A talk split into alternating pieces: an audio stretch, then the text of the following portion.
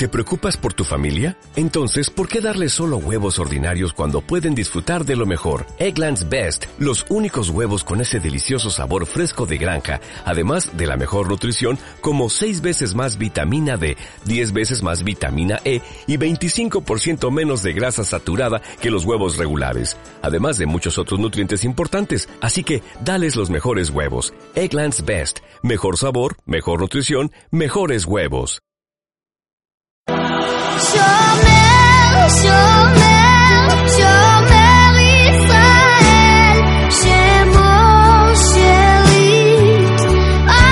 Te damos la cordial bienvenida a tu programa Palabras de Vida Eterna. En esta ocasión vamos a estudiar la carta a los hebreos.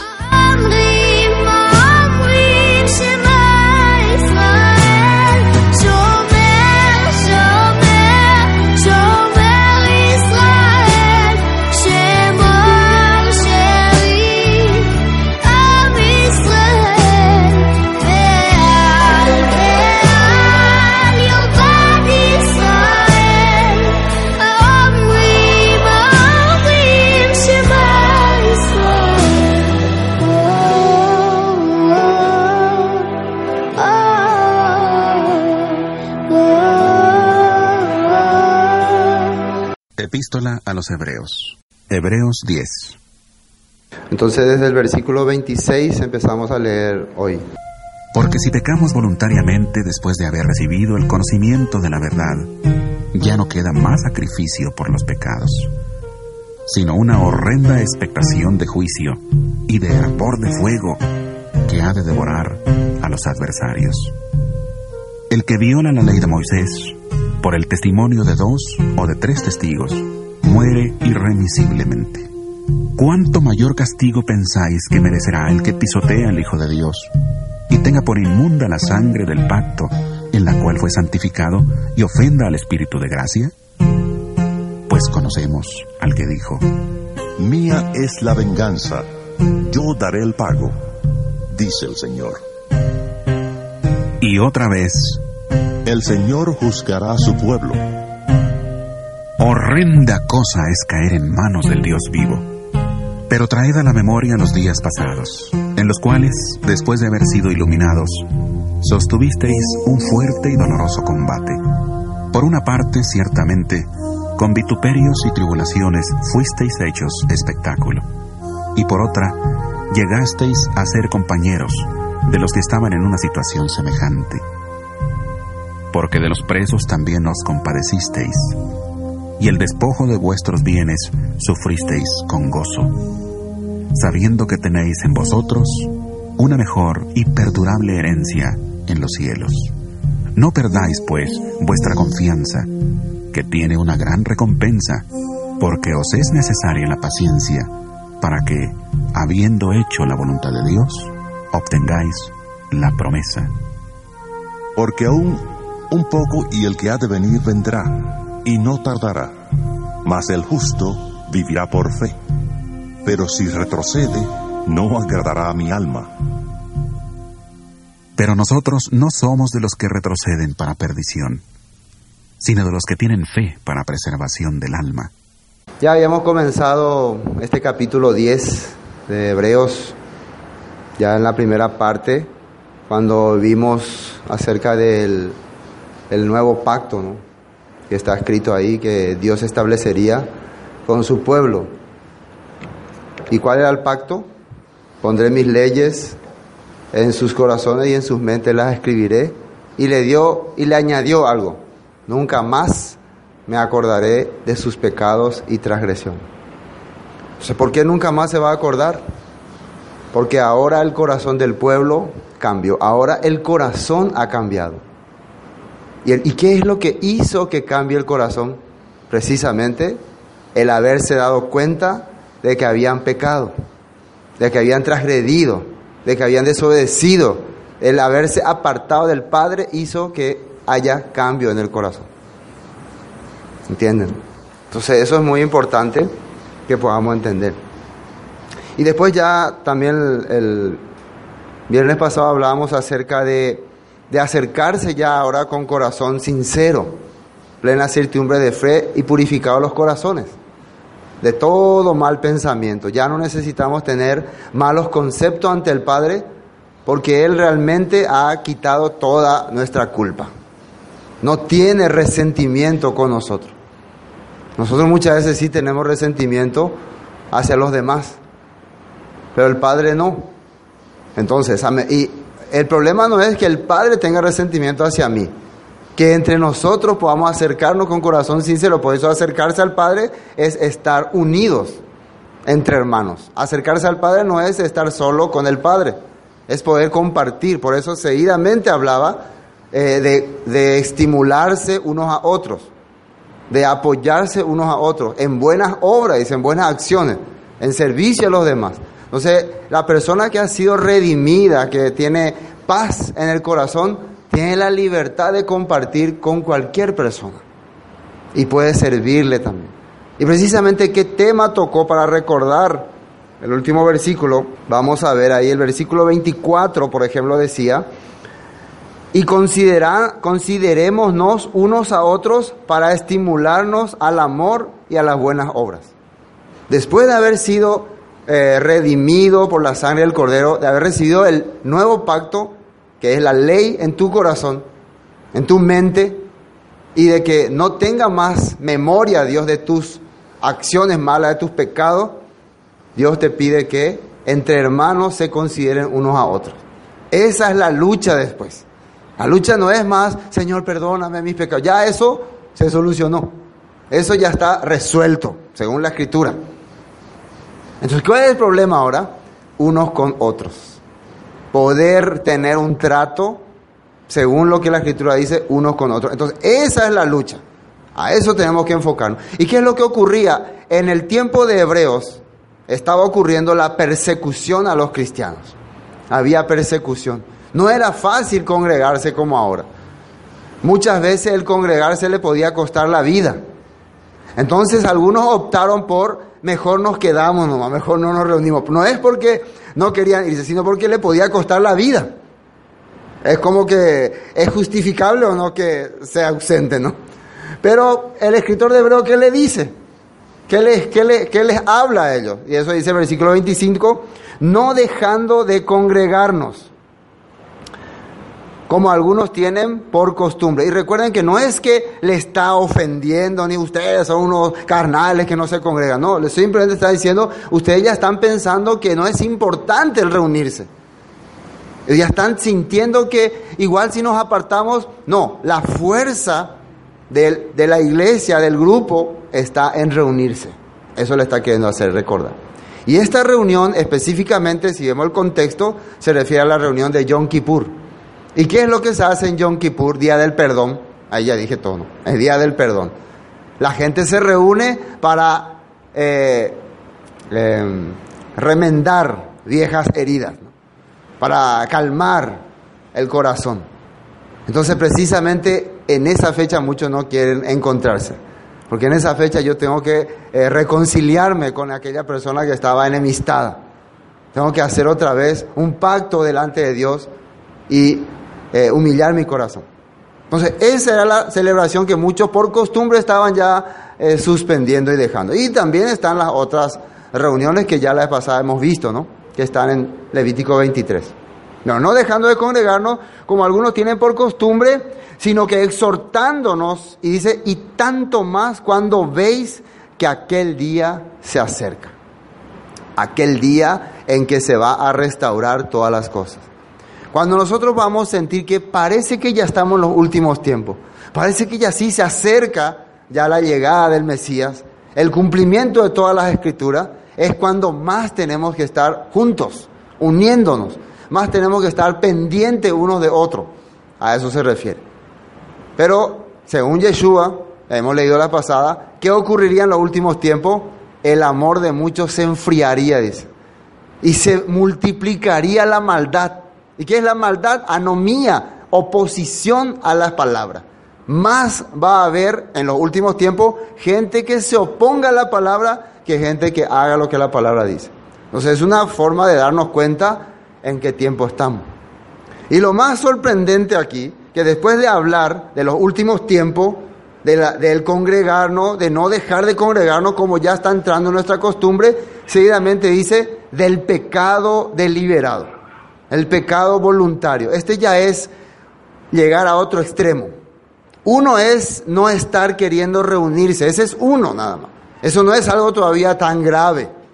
El dejar, el estar teniendo la costumbre de no congregarse no llegó todavía a estado tan grave. Pero de ahí, de cuando ya no está congregándose, ¿qué sigue? Ya no tiene interés en, en continuar. Al no congregarse viene la debilidad, viene la persona a decaer y el mundo le arrastra. Y entonces comete el pecado voluntario. Y siempre estuve pensando, ¿qué es el pecado voluntario? Alguna vez pensé, el pecado voluntario es que ahí dice que no hay que mentir y vos mentiste, entonces ya está frito, porque acá dice no queda más sacrificio por los pecados. O no hay que enojarse y yo me enojé. No hay que menospreciar al hermano y yo le menosprecié. Y yo sabía que no hay que hacer y hice, ya. Estoy, estoy muerto, ¿no? Siempre estuve pensando, ¿cuál es el pecado voluntario? Sabiendo lo volví a hacer. Pero eh, ya haciendo un eh, análisis profundo de lo que dice la escritura, de buscando eh, ejemplos, a descubrir eh, realmente cuál es el pecado voluntario. Y a través de la Biblia vamos a ver. Y no es muy fácil llegar a ese estado, pero se llega, increíblemente, ¿no? No es muy fácil el, el- llegar a, a cometer el pecado voluntario, la verdad, no es muy fácil llegar, pero increíblemente se llega. Hay muchas personas que han llegado a ese estado. Bueno, versículo 26, porque si pecaremos voluntariamente después de haber recibido el conocimiento de la verdad, ya no queda más sacrificio por los pecados. ¿Y por qué se hacía el sacrificio? ¿Y por qué vos aceptabas el sacrificio? El sacrificio representaba la, el, el- tu culpa se va hacia otra persona. Alguien inocente paga tu culpa. Y vos aceptabas como un una manera de agradecimiento de que realmente fuiste culpable, pero alguien ocupó tu lugar, alguien te dio la gracia. No sé si me están entendiendo. Alguien te dio ese beneficio de rescatarte aunque vos eras culpable. Eso es el sacrificio por tus pecados. Entonces lo que vos has recibido es una gracia, una bendición, y eso cómo se agarra con mucho agradecimiento y un corazón muy sensible. No se agarra, ah, gracias Jesús, gracias, Aima, al pelo, ya, soy salvo, gracias. No, así no. Después de haber quebrantado tu corazón, después de haberte dado cuenta lo terrible que era tu vida, esa gracia puede funcionar en tu corazón. Ese sacrificio hacía efecto. ¿Por qué es que Isaías dice, eh, estoy, que Dios, de, de- parte de Dios, ¿no? Estoy hastiado de vuestro holocausto, estoy hastiado de vuestro sacrificio, estoy cansado de su fiesta solemne. Qué raro si eso está en la escritura, porque el corazón de ellos no era sincero. Hacían los sacrificios, hacían los holocaustos, pero su corazón siempre era altanero, duro. Y vamos a ver hoy de qué se trataba. Bueno, ya no queda más sacrificio por los pecados. Dice, si, si, si llegamos a ese estado de pecar voluntariamente, de, de rechazar, de no valorar ese sacrificio, ya, ¿qué más puedo hacer por vos? ¿Qué más? ¿Qué queda sino una horrenda expectación de juicio y hervor de fuego que ha de devorar a los adversarios? Fuego. Bueno, ahora vamos a ver algunos textos para entender. Pecado voluntario, transgresión, sabiendo, no le importa la Torah. También se enfrenta a la palabra, le hace guerra a la palabra. No, pero aquí dice así, vos le haces una guerra, le debatí a la palabra, no a la persona. Una cosa es debatirle a la persona y otra cosa es debatirle a la palabra. ¿Entienden? Eso hay que entender muy bien. Esos son algunos términos. Vamos a arrancar. Números capítulo 15. Fíjense lo que ocurrió ahí.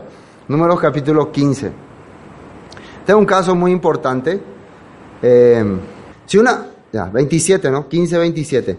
Si una persona pecare por hierro, ofrecerá una cabra de un año para expiación. Fíjense, ese hierro es equivocación. No, no sabía, se equivocó, error. Y el sacerdote hará expiación por la persona que haya pecado por hierro. Cuando pecare por hierro delante del Señor, la reconciliará y le será perdonado. 29. El nacido entre los hijos de Israel y el extranjero que habitare entre ellos, una misma ley, una misma instrucción tendréis para el que hiciere algo por hierro. Fíjense el 30. Más la persona que hiciere algo con soberbia, así el natural como el extranjero, ultraja al Señor. Esa persona será cortada de en medio de su pueblo. Vos cometés errores en la vida, hay sacrificio para que seas perdonado. Me equivoqué, fallé. Pero hay otro tipo de pecador que actúa con soberbia. ¿Qué es la palabra soberbia? Eh, sabe que no tiene que hacerlo, pero no le importa. Esa persona dice que menosprecia, le está eh, como menoscabando a Dios, pisoteando, haciendo menos. Esa persona será cortada del pueblo. Por cuanto tuvo en poco, fíjese lo que dice el 31, la palabra del Señor y menospreció su mandamiento. Enteramente será cortada esa persona, su iniquidad caerá sobre ella.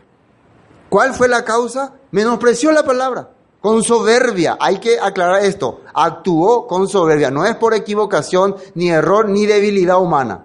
Fue una soberbia.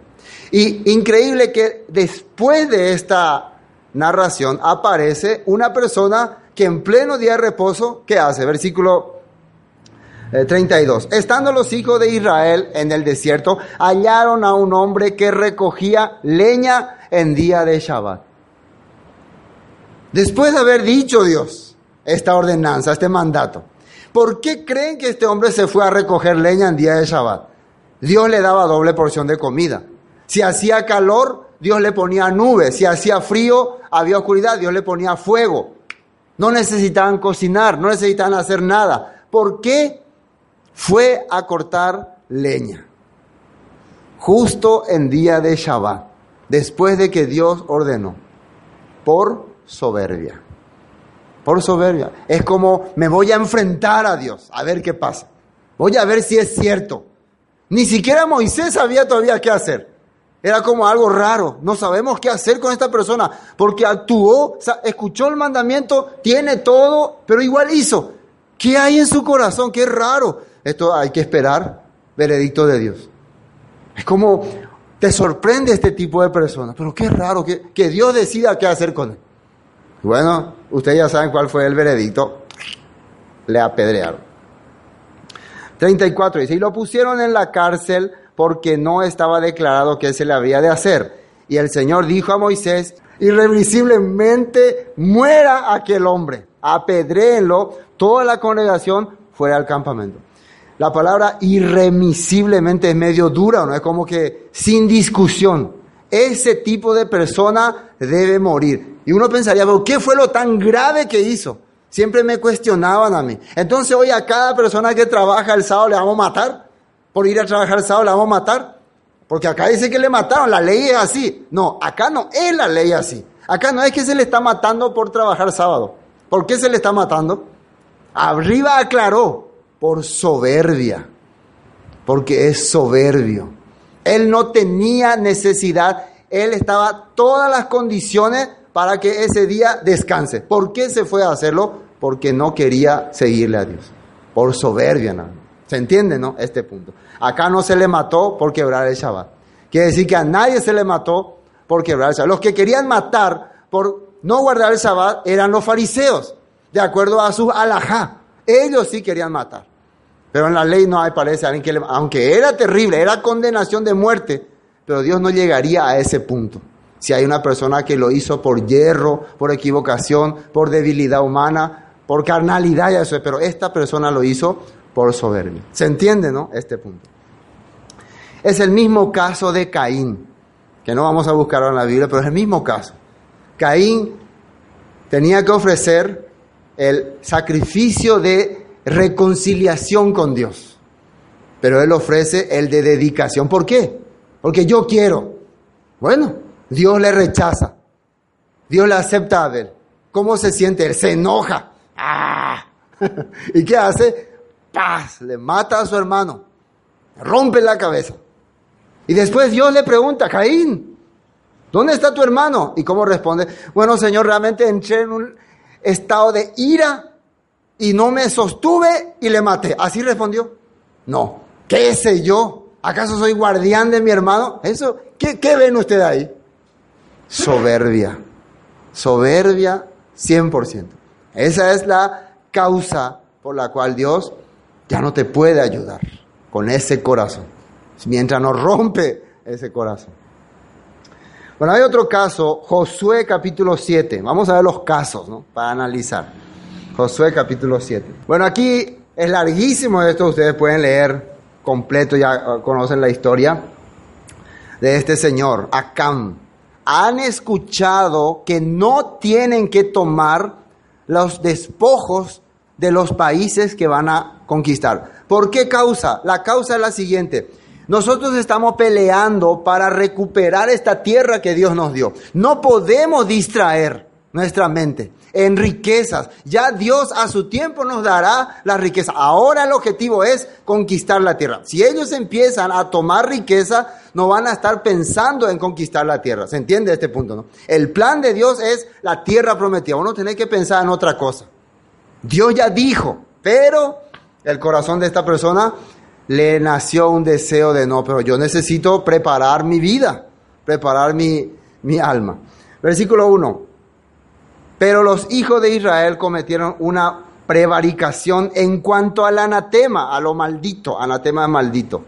Porque Acán, hijo de Carmi, hijo de Saddi, hijo de eh, Sera, de la tribu de Judá, tomó del anatema, de lo maldito, y la ira del Señor se encendió contra los hijos de Israel. Y uno puede pensar otra, pero ¿por qué Dios tanto se enoja? Ya le expliqué la razón. Por lo visto ellos no entienden que el objetivo es conquistar la tierra. Ahora no hay objetivo de, de enriquecerse. Pero estas personas no entienden mi deseo, mi plan. No, vos no podés estar ahora pensando en después vos tenés que conquistar la tierra. Entonces, al, ¿qué ocurrió? Al agarrar a Can esta riqueza, él se fue y guardó y él ya no peleaba más eh, decididamente porque él ya pensaba, tengo riqueza, tengo que cuidar mi riqueza. Su mente ya estaba en su riqueza, no estaba más en el plan de Dios. ¿Y eso qué causó? Que en la siguiente batalla mueran unos cuantos de sus compañeros. Y Dios dijo, esto ocurre por causa del maldito que está quebrantando la palabra entre ustedes. Y Josué fue y avisó, hay alguien aquí que ha quebrantado la palabra y todos se callaron. Hay alguien por el cual estamos recibiendo esta maldición, todos se callaron. ¿Qué quiere decir eso? Actuaba con, no, no me hablan. ¿Qué me importa a mí? Cada quien, muera quien muera, ¿qué me importa? Entonces al final se fue sacando nombre, nombre, nombre, hasta que llegaron a Acá. No es que él salió confesó y dijo, yo me equivoqué. No, después de que fue descubierto, él confesó, después de que fue descubierto. Dice el versículo 12, vamos al versículo 12, salteando. Por esto los hijos de Israel no podían hacer frente a sus enemigos, sino que delante de sus enemigos volverán la espalda, por cuanto han venido a ser malditos, ni estaré más con vosotros, ni si no destruyeres el anatema, el maldito de en medio de vosotros. Esto le estaba diciendo Dios a Josué. Y versículo 20, vamos a hacer salteada. 20. Dice ahí, Acán, después de que fue descubierto, Acán respondió a Josué diciendo, verdaderamente yo he pecado contra el Señor, el Dios de Israel, y así y así he hecho. Pues vi entre los despojos un manto babilónico muy bueno y 200 ciclos de plata y lingote de oro de peso de 50 ciclos, lo cual codicié y tomé y aquí que está escondido bajo la tierra en medio de mi tienda y el dinero debajo de ello. Así estaba escrito. 20, 22, eh, ah, Josué entonces envió mensajeros a los cuales fueron corriendo a la tienda y aquí estaba escondido en su tienda y el dinero debajo de ello. Después que le hicieron Versículo 24. Entonces Josué y todo Israel con él tomaron a Acán, hijo de Sera, el dinero, el manto, el lingote de oro, sus hijos, sus hijas, sus bueyes, sus asnos, su oveja, su tienda y todo cuanto tenía y lo llevaron todo al valle de Acor. Toda su familia, toda su gente. Y esto voy a explicar por qué. Porque si acá nomás fue el pecador, ¿por qué esto le, le alcanzó a toda la familia? Y van a entender por qué. Y le dijo Josué, versículo 25, ¿por qué nos has turbado? ¿Por qué nos has turbado? Túrbete el Señor en este día. Y todos los israelitas los apedrearon y los quemaron después de apedrearlos. ¿Por qué toda la familia? A ver, ¿por qué ustedes creen que toda la familia recibió el castigo? Cómplice. Ellos sabían todo lo que estaba haciendo su papá. Esto se había comunicado. Ellos hicieron un complot. Vamos a guardar esto. Todos juntos estaban de acuerdo.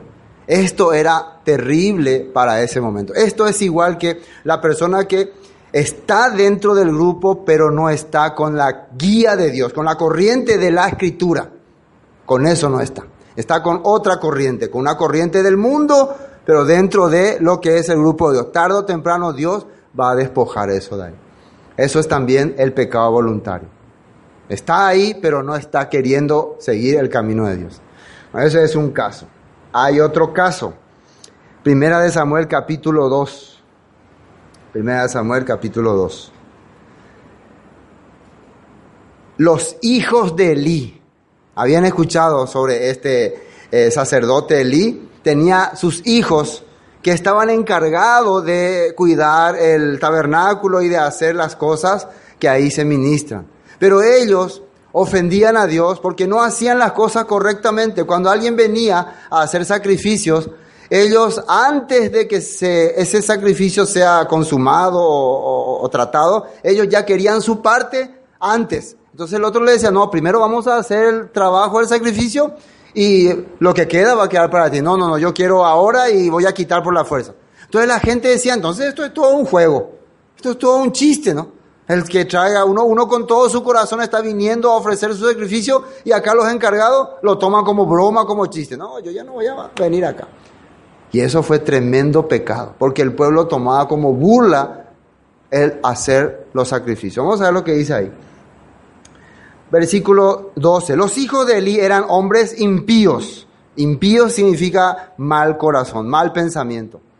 Y no tenían conocimiento del Señor. Qué extraño. Su papá era sacerdote y ellos servían en el tabernáculo, pero no tenían conocimiento de Dios. No muchas veces el que está dirigiendo o el hijo del pastor, el hijo del sacerdote, tiene conocimiento de Dios. No muchas veces, al contrario, muchas veces es peor que el que está afuera. Podemos ver claramente, la Biblia nos enseña. Versículo, em, a ver, 17, vamos a saltear porque no tenemos mucho tiempo. Dice, era pues muy grande delante del Señor el pecado de los jóvenes, porque los hombres menospreciaban las ofrendas del Señor. Y después, 22, vamos a saltear, 22. Pero Elí era muy viejo y oía de todo lo que sus hijos hacían con todo Israel y cómo dormían con las mujeres que velaban a la puerta del tabernáculo de reunión. Era terrible lo que hacían. ¿Qué, ¿Qué, le parece a usted? Está bien si eran personas de afuera, del mundo, pero eran personas que estaban dentro de el tabernáculo y eran hijos del sacerdote. Y si hacían estas cosas, ¿qué quiere decir? Que le importaba una cebolla los mandamientos de Dios. ¿Sí o no? Mandamiento, ahí estaba el arca del pacto, ahí estaba el altar del holocausto, pero ellos ni aún así, burla, eso es menospreciar, eso es soberbia, eso es pecado voluntario. ¿Qué se puede hacer más por ellos? Nada. Dice, dormían con la mujer y velaban a la puerta del tabernáculo de reunión. Y les dijo, ¿por qué hacéis cosas semejantes? Porque yo oigo de todo este pueblo vuestros malos procederes. Entonces su padre le exhortaba, ¿no? Hijo, agendú la pesa poja. Y vayete ingo la poja. Muy feo lo que hacen. Dice, no, hijos míos, porque no es buena la fama que yo oigo, pues hacéis pecar al pueblo de Dios. Y esto es muy importante el 25, entiendan bien. Si el hombre, si pecar el hombre contra el hombre, los jueces le juzgarán. Esto significa, yo le puedo sobornar a un juez. Yo le puedo decir a un juez, eh, perdoname, o, engañar, o mentir, o ablandar mi, mi pecado a un hombre. Puede ser que le logre convencer de que mi pecado no es tan grave. Ah, bueno, entendí, te entendí ya. Entonces me entendé por eso, fue lo que hice. No sé si me entienden, ¿no? Al hombre le podemos eh, convencer de que lo que hacemos no es tan grave. Dice así. Si peca el hombre contra el hombre, los jueces le juzgarán. Mas si alguno pecare contra el Señor, ¿quién rogará por él? Pero ellos no oyeron la voz de su padre porque el Señor había resuelto hacerlos morir. Estos tipos ya no tienen remedio. Porque escuchaban, ay, este viejo que anda con su sermón, ya nos va a sermonear. Ya. es típico, ¿no? De la persona que no le interesa la, la palabra, escucha como sermón, como plaeo de vieja. Pero bueno, Dios ya resolvió, tiene que morir. Fíjense, atiendan muy bien. Cuando una persona está obstinada a no hacer lo que Dios dice, a rebelarse, si vamos a ir por la escritura, quiere decir que está destinado ya a morir, según la palabra. Bueno, ese es un caso más. Hay un caso más y después llevamos a Hebreo. Jeremías 44, 15. Jeremías 44, 15. Y este es interesante. Esto es cuando el pueblo ya fue llevado cautivo por causa de su pecado, pero quedó el remanente de los pobres. La gente pobre, la gente sufrida quedó. Y Jeremías estaba tratando de hacerle entender a ellos que ahora Dios quiere ayudarle y Dios quiere guiarle, simplemente hay que seguir el camino de Dios. Pero ellos dicen, no, cuando vivían los gobernantes y cuando venían los sacerdotes, nosotros hacíamos sacrificio a dioses y no iba bien. Ahora que vos no querés enseñar a seguir a Dios, nos va muy mal. Y miren lo que ellos dicen. Esto sí ya es el colmo de soberbia. Fíjense, Jeremías capítulo 44, Jeremías 44, 15. Entonces todos los que sabían que sus mujeres habían ofrecido incienso a dioses ajenos, y todas las mujeres que estaban presentes, una gran concurrencia, y todo el pueblo que habitaba en la tierra de Egipto, en Patros, respondieron a Jeremías diciendo, ustedes pueden leer todo el contexto para entender de qué se trata. Yo solamente veo la parte de la soberbia. Dice ahí, miren lo que le responden, dicen, después que Jeremías le explicó por qué el pueblo fue llevado cautivo, por qué caímos en pecado, por qué, porque no obedecimos la palabra, miren cómo ellos responden. La palabra que nos has hablado en nombre del Señor, no la oiremos de ti. ¿Ustedes les parece que esto suena humildad, a sencillez o a pura. No vamos a escuchar. Lo que vos no estás hablando de parte de Dios, no vamos a, no vamos a hacer caso. ¿Y qué, qué le puede decir más eso? Dios así, Dios así dice, la Biblia dice así, y no te quiere hacer caso, ¿qué le puede decir más? ¿Qué dice más?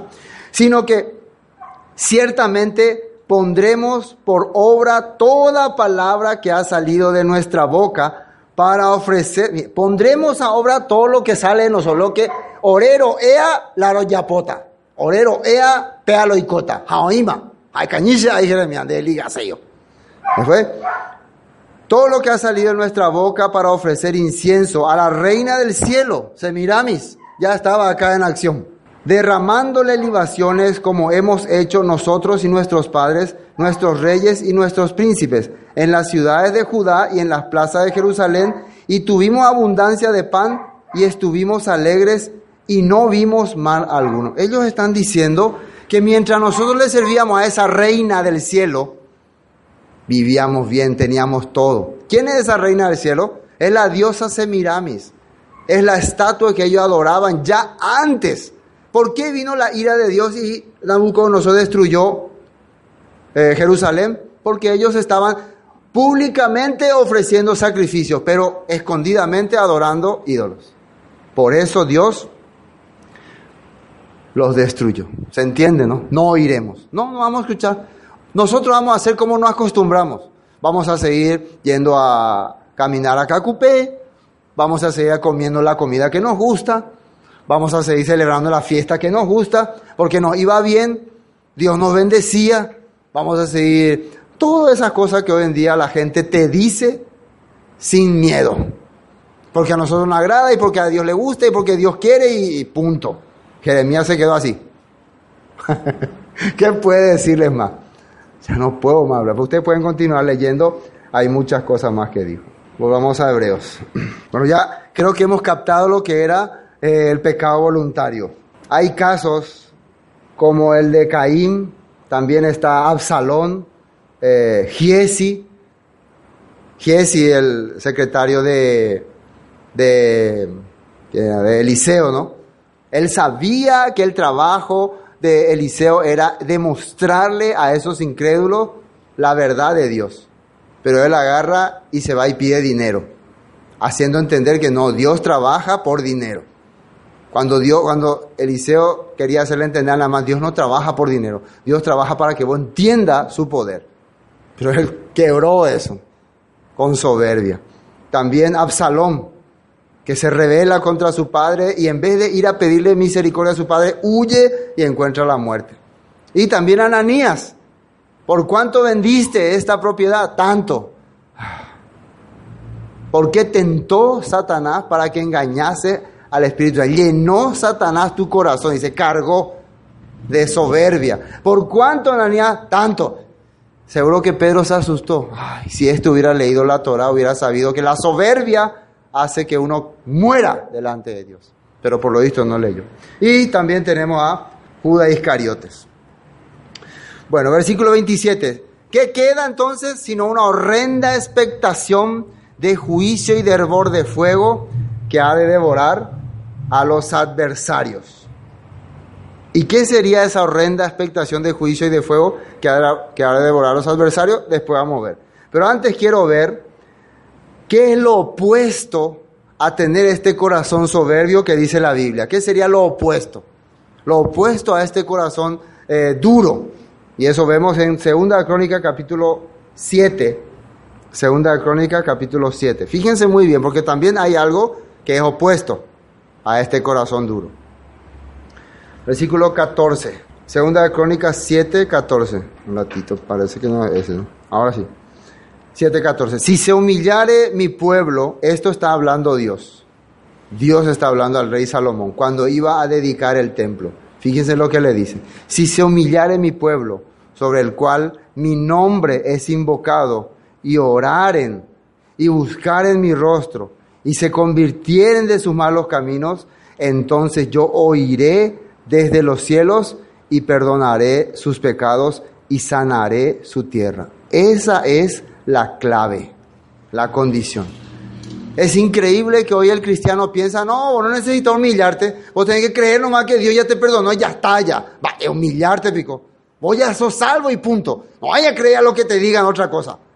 Piensan que es orgullo, que hay que ser orgulloso de ser salvo. Acá dice, tenés que tener corazón humillado.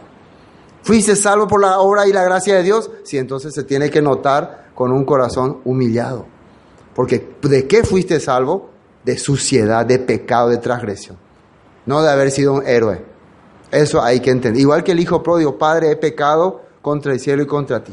No soy digno de ser llamado tu hijo. Esa es la condición. Perdonaré su pecado y sanaré su tierra. Si esto, esto es lo que Jeremías quería que ellos entiendan. Pero ellos no oiremos tu palabra. No vamos a hacer. Actuaron con soberbia. Isaías 66.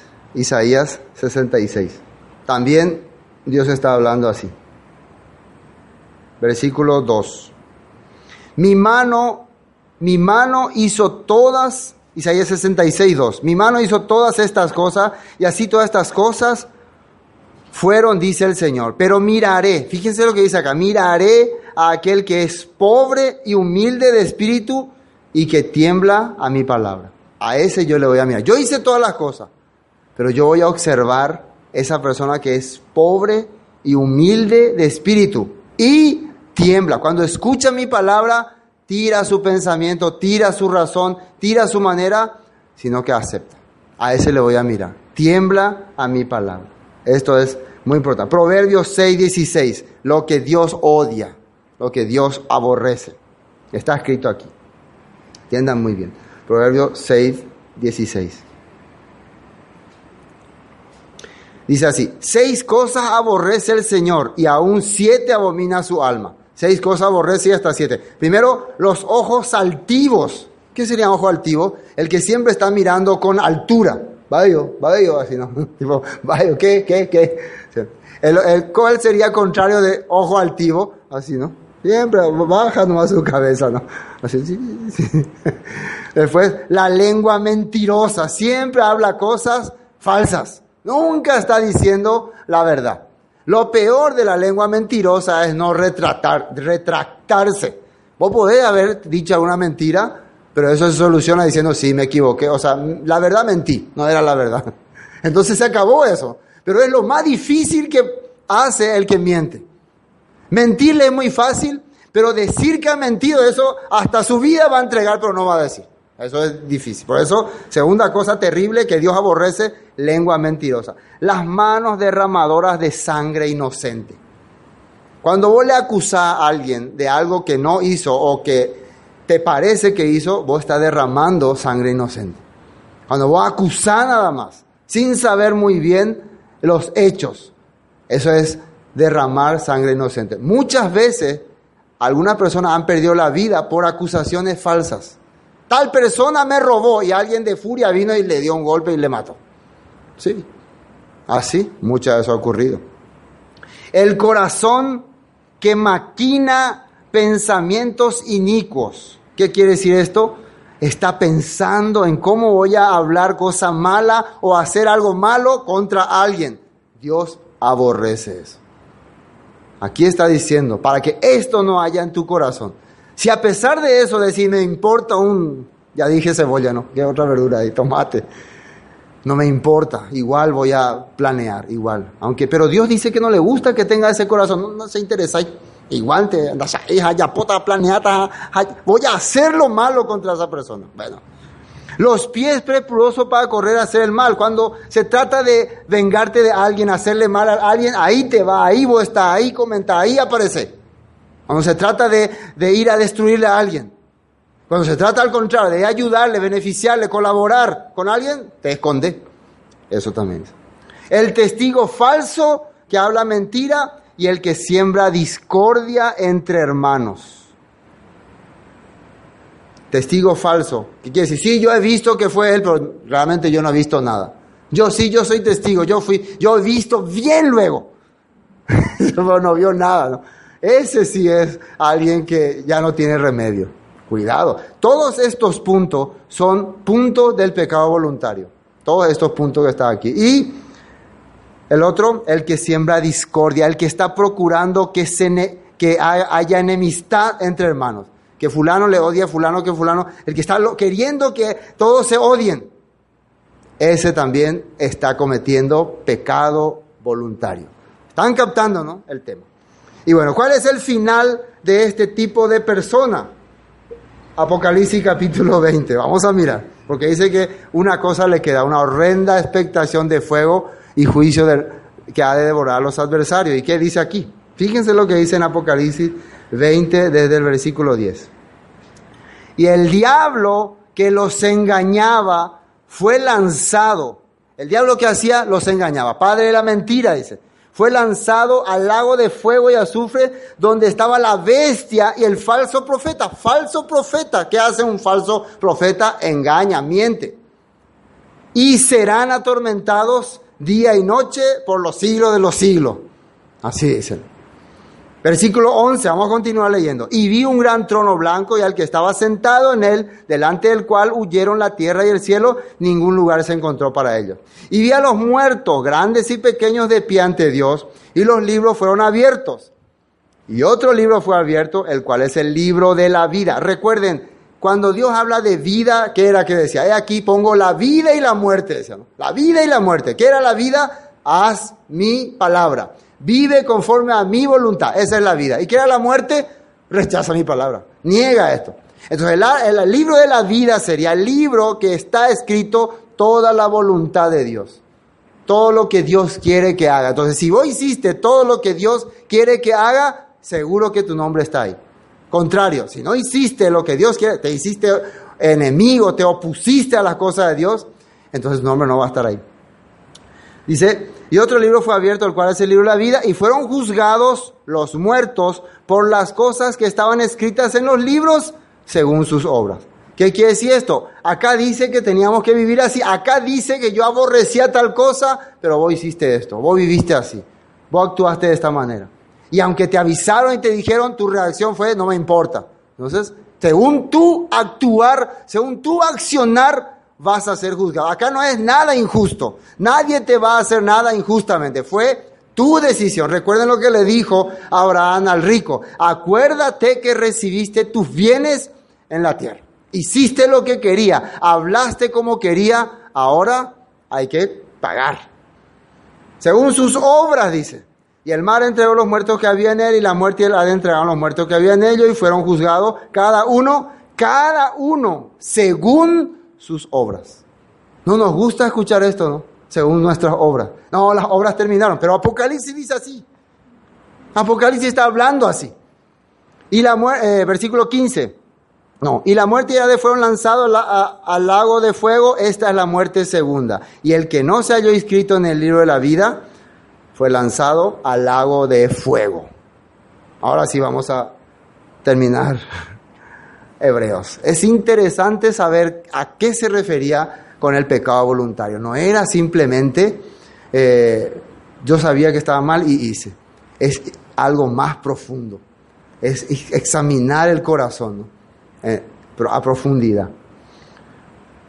Bueno, sino una horrenda expectación de juicio y de borde de fuego que ha de devorar a los adversarios. 28. El que viola la ley de Moisés por el testimonio de dos o tres testigos muere irremisiblemente. Eso estaba decretado en los mandamientos. Si vos cometías error por la ley de Moisés, la paga del pecado era la muerte. Pero recuerden que había la ley de los sacrificios. ¿Cuánto mayor castigo pensáis que merecerá? Y fíjense que está comparando con la ley de Moisés. Dice acá, el que pisoteare al Hijo de Dios, pisoteare al Hijo de Dios. Dice.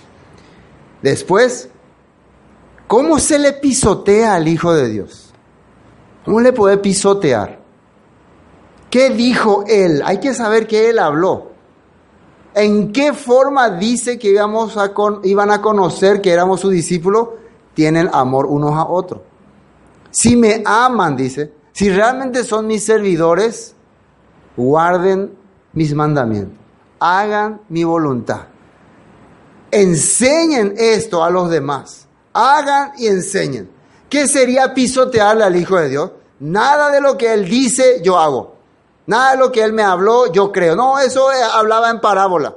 Eso no era para nosotros, eso era para los judíos. Estoy pisoteando sus dichos. Lo más sorprendente, hermanos, es que he escuchado este tipo de comentarios. Pero Pablo dice en Gálatas, pero Pablo dice en Efesios, pero Pablo dice en Romanos. Y cuando le, pero, pero Jesús dice en Mateo 5, sí, pero a Jesús hay otra cosa y hay que analizar lo que Jesús quiso decir ahí. No hay que, eh, y no hay que leer literalmente lo que Jesús dijo. Jesús podía estar queriendo decir otra cosa. Así hablan de la palabra de Jesús. Pero cuando se trata de Pablo, Pablo dijo. ¿Y por qué no analizamos qué es lo que Pablo quiso decir? Es más fácil analizar a un discípulo, pero no está analizándole al maestro. El maestro dice y se hace.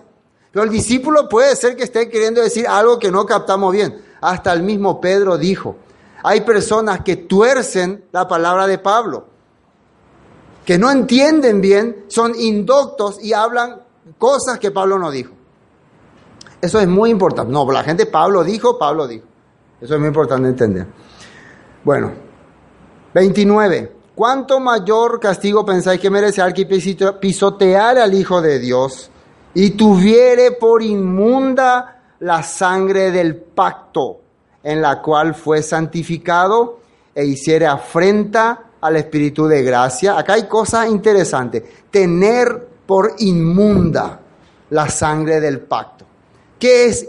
¿A qué se le llamaba inmundo antes? A algo que era contrario a la ley. Por ejemplo, los animales inmundos. Son inmundos, ¿no? Entonces, cuando vos decís, no, estos animales son ahora puros, ¿qué estás haciendo? Lo que Dios tiene por inmundo, vos estás haciendo puro. Entonces, vos estás teniendo por inmundo a Dios. ¿Entienden? A Dios le está teniendo por inmundo. Las fiestas que él dijo que eran santas, vos decís que eso ya pasó, es del viejazo, ahora se celebra las fiestas de Nimrod y de Semiramis. Entonces lo inmundo vos está poniendo como santo y lo santo está dejando como inmundo. Entonces cosas así. Entonces, ¿cómo vas a tener por inmundo la sangre del pacto? Quiere decir que las cosas que son de Dios, vos rechazás. Y las cosas contrarias a Dios, vos aceptas. Entonces vos estás teniendo por inmunda esa sangre. ¿Por qué se derramó la sangre del Mesías? Porque nosotros habíamos vivido en inmundicia. Porque habíamos hecho contrario a la palabra. Por eso Yeshua tenía que derramar su sangre. Por eso él tenía que hacer el nuevo pacto. Primero, purificarnos de nuestras suciedades y después enseñarnos otra vez su Torah, su ley. Y después dice, e hiciere afrenta al Espíritu de gracia. ¿Qué es eso? Hacer afrenta, eh, declararle la guerra. ¿Y cuál es el espíritu de gracia? La, la, gente piensa que gracia es que ya no tengo que cumplir ningún mandamiento, que ahora yo soy libre de la ley. Eso es gracia. Gracia es que vos no merecía que se te vuelva a dar una oportunidad por tus pecados, pero Dios te ha redimido. Te ha dado otra oportunidad. Entonces la gracia se entiende como te doy otra vez la oportunidad de volver a caminar mis pasos. Te doy otra vez. Esa es la gracia. Te estoy dando otra vez la oportunidad. ¿Y qué hizo Dios para darme la oportunidad? Derramó su sangre. Entonces me está dando la oportunidad. ¿Qué es hacerle afrenta a ese espíritu? No, yo no necesito tu oportunidad. Yo necesito hacer. Yo, es como hemos visto que actuaba la gente. Actuaba con soberbia y con altanería, no importa. Todos, todas las personas estaban bajo la gracia cuando lo han rechazado. Porque eh, Josué preguntó, Dios le preguntó a Caín, Caín, ¿qué hiciste? Siempre le ha hablado bajo el término de quiero darte oportunidad, pero ellos le hacían guerra, se enfrentaban, declaraban la guerra. Elí le hablaba a sus hijos, hijo, no sean así, hijo, esto va, no le importaba. Ya ven ustedes. 30. Pues conocemos al que dijo, mía es la venganza, yo daré el pago, dice el Señor, y otra vez el Señor juzgará a su pueblo. Y esto es una cosa interesante, si no alcanza el tiempo quiero compartir. Deuteronomio 32, vamos a mirar, porque aquí eh, el escritor de Hebreos está tocando Deuteronomio 32. El sábado pasado hemos compartido Deuteronomio 32 y era el cántico de Moisés. Y fíjense de qué se trataba. Y nosotros si vemos Deuteronomio 29, 30, 31, 32, nos estamos dando cuenta que ahí está hablando de los últimos tiempos, de la restauración que Dios va a hacer, claro, proféticamente si el pueblo pecaba, que le iba a dar la gracia, la misericordia, iba a cambiar su corazón, iba a circuncidar su corazón, y después finalmente le decía que le lea la Biblia, le lea al pueblo y le enseñe a temer a Dios. Eso estaba diciendo en 31 y 32. Y después sale el cántico de Moisés. Y eso quiero ver. Eh, Deuteronomio 32, 12. Primero, 32, 12. Dice, el, el Señor solo le guió y con él no hubo Dios extraño. Esto es el cántico de Moisés. Que este cántico se le dio al pueblo para que cada vez que esté en pecado, en transgresión, se le lea. Así dice ahí en Deuteronomio 32. Cada vez que están viviendo mal, léanle este cántico, cántenle este cántico. Entonces ahora el escritor de Hebreo está tocando ¿no? este cántico, porque está habiendo problemas en el corazón de ellos. Dice, lo hizo subir sobre las alturas de la tierra y comió los frutos del campo e hizo que chupase miel de la peña y aceite del duro pedernal mantequilla de vacas y de leche de ovejas con grosura de corderos y carneros de Basán, también machos cabríos con la mejor con lo mejor de trigo y de la sangre de la uva bebiste vino. Le está recordando todos los beneficios que Dios le dio mientras estaban en el desierto. 15, eh, ¿no? Pero engordó Jesurum y tiró coces, esas patadas. Engordaste, te cubriste de grasa. Entonces abandonó al Dios que lo hizo y menospreció la roca de su salvación. Así estaba diciendo este cántico. Cuando el escritor de Hebreo toca una porción, él está tratando de dar todo el mensaje. Este pueblo se olvidó cuando ya empezó a vivir cómodamente. Eh, vamos a saltear al 18. 18. De la roca que te creó, te olvidaste. Te has olvidado de tu Dios, de, de Dios tu creador. Eso dice 18. Ahora 35 salteando, versículo 35. Por falta de tiempo, no estamos, ustedes pueden leer todo el cántico, ¿no? Si quieren cantarlo también. Ahí dice, mía es la venganza y la retribución. A su tiempo su pie resbalará, porque el día de su aflicción está cercano y lo que les está preparado se apresura. Porque el Señor juzgará a su pueblo y por amor de sus siervos se arrepentirá cuando viere que la fuerza pereció y que no queda ni siervo libre.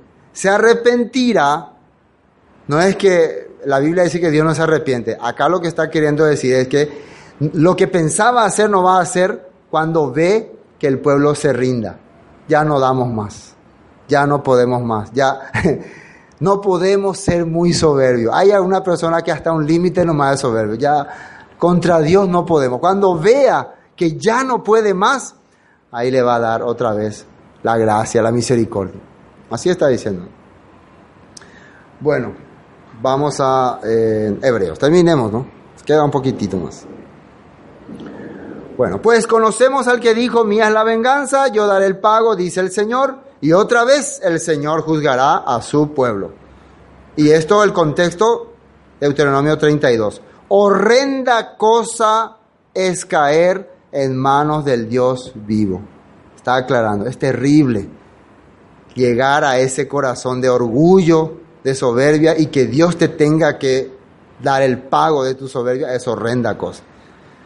Pero trae de la memoria, le está dando otra una esperanza, los días pasados en los cuales después de haber sido iluminados, sostuvisteis gran combate de padecimiento. Fíjense que en esta parte le está queriendo hacer entender el escritor de Hebreos a los hebreos que cuando comenzaron ellos la carrera de la fe, era pura esperanza, ¿no? Puro, con Dios vamos a ir adelante. Pero pasando el tiempo, a ellos lo que le está haciendo decaer es la persecución. Le está diciendo, ustedes estuvieron dispuestos a cualquier cosa al principio y de repente es como que ya muchos años ya pasaron, como que no pasa nada, como que empiezan a decaer. Entonces le dice, recuérdense cómo empezaron. ¿Cómo tenían ese fuego de seguir a Dios, esa vivencia, ese corazón? Sí le habla. Dice, por una parte, ciertamente, con vituperios y tribulaciones, fuisteis hechos espectáculo. Y por otra, llegasteis a ser compañeros de los que estaban en una situación semejante. Porque los presos también os compadecisteis, y el despojo de vuestros bienes sufristeis con gozo, sabiendo que tenéis en vosotros una mejor y perdurable herencia en los cielos. Le está recordando todo lo que ellos decidieron hacer. Como eh, Dios no se olvida de los tiempos que hemos realmente servido a Dios y nos hemos dedicado. Y en ese tiempo de caída, como que nos hace entender cómo empezaste. Acordate cómo tuviste esa fuerza para alguna vez hasta negarte, hasta estar dispuesto a perder todo cuando estamos en ese tiempo de caída. No perdáis, pues, vuestra confianza que tiene grande galardón. Y eso es lo que ocurre muchas veces. No, ya parece que ya no hay más caso, el mundo como que me arrastra. Bueno, no hay que perder la esperanza. Porque os es necesaria la paciencia para que habiendo hecho la voluntad de Dios, obtengáis la promesa. Una vez más, la promesa es la restauración del pueblo de Dios. El cumplimiento de lo que Dios le juró a Abraham, Isaac y Jacob. Esa es la promesa. ¿Y cómo confirmamos eso? Miren este versículo. Porque aún un poquito y el que ha de venir vendrá y no tardará. Mas el justo vivirá por fe. Y si retrocediere, no agradará a mi alma. Esta palabra, el justo vivirá por fe, es una palabra que está en Habacuc, capítulo 2, 34 que habla acerca de un profeta que estaba desanimado porque veía que el pueblo se estaba apartando y que Dios iba a enjuiciarlo, iba a traer a Babilonia y lo iba a llevar disperso. Y él pensaba, se acabó el pueblo de Dios. Si ya se fueron las diez tribus, ahora se van a ir Judá, se acabó. Entonces le reclamaba a Dios, Dios, ¿qué hace? ¿Por qué así? ¿Por qué vos así sos tan terrible con tu pueblo? Pero veamos lo que dice ahí, tenemos tiempo, ¿no? Vamos a mirar y miren lo que dice ahí en Habacuc capítulo 2. ¿Qué le dice Dios? Habacuc 2, 3 y 4. Dice, aunque la visión tardara aún por un tiempo, más se apresura hacia el fin. Y no mentirá, aunque tardare, espéralo, porque sin duda vendrá, no tardará. He aquí aquel cuya alma no es recta, se enorgullece. Eso es lo que le está hablando a Abacut. Yo le estoy hablando saliendo del contexto. En el, el contexto dice que Abacut le reclamaba a Dios qué es lo que está pasando. Vos le diste la promesa a Abraham, vos diste la promesa que iba a tener un pueblo y las diez tribus ya se perdieron, ahora Judá se va a perder. ¿Y qué pasó? Entonces le está diciendo, no te preocupes, mis planes siempre están ahí pendientes.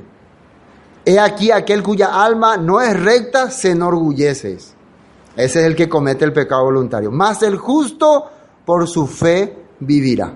¿Qué quiere decir? Por la fidelidad a la palabra por la fidelidad a la escritura. Lo mismo está leyendo ahora el escritor de Hebreos. Pero el que retrocede, el que dice, no, yo ya no soy más fiel a esto, yo ya no puedo más seguir esto, no le agradará a mi alma, dice Dios. ¿Quién otra persona tocó este tema de Habacuc que ustedes acuerdan? ¿Quién otro fue? Pablo, en Romanos capítulo 1. En Romanos capítulo 1, ese no tenés, ¿no? Miren lo que dice el versículo 16. Eso es interesante como está escrito ahí.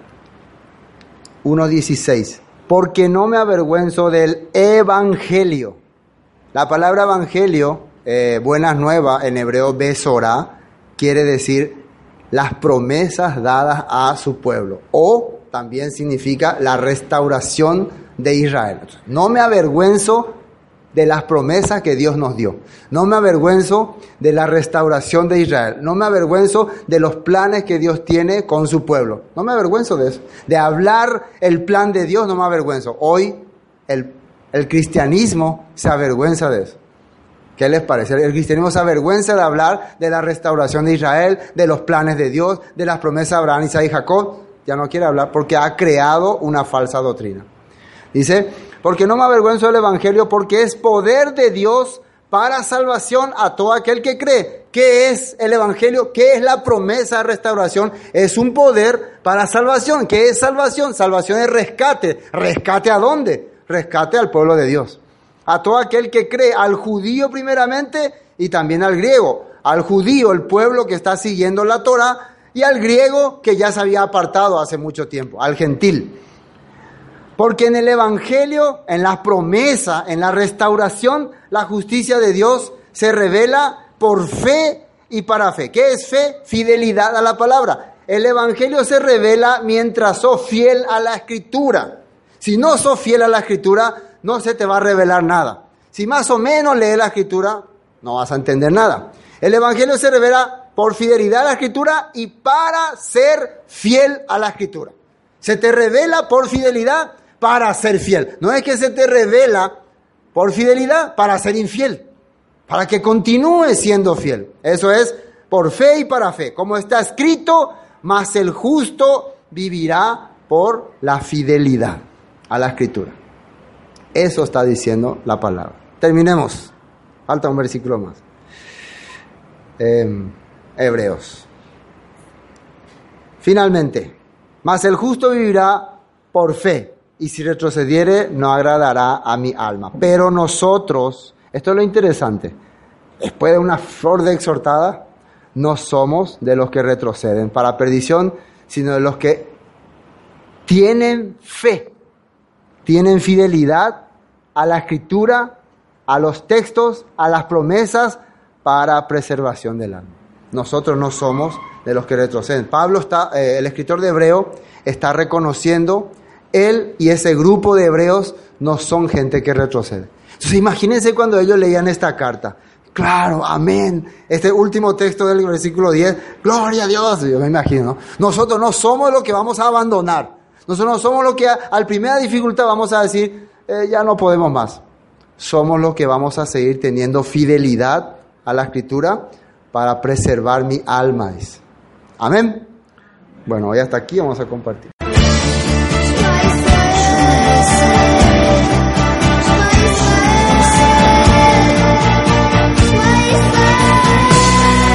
Esto fue Palabras de Vida Eterna, con el estudio de la Carta a los Hebreos. Para cualquier información, 0981 60 46 77. Bendiciones y hasta pronto.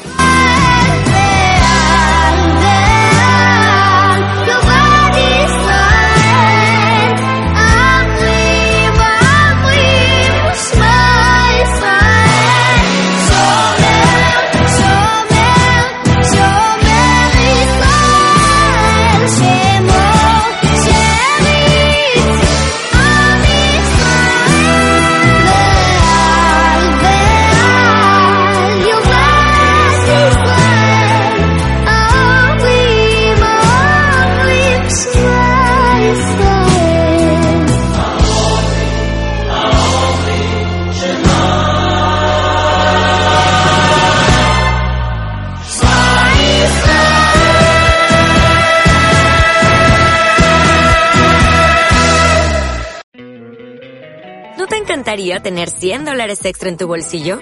Haz que un experto bilingüe de TurboTax declare tus impuestos para el 31 de marzo y obtén 100 dólares de vuelta al instante. Porque no importa cuáles hayan sido tus logros del año pasado, TurboTax hace que cuenten. Obtén 100 dólares de vuelta y tus impuestos con 100% de precisión. Solo con Intuit TurboTax. Debes declarar para el 31 de marzo. Crédito solo aplicable al costo de la presentación federal con TurboTax Full Service. Oferta sujeta a cambios o cancelación en cualquier momento.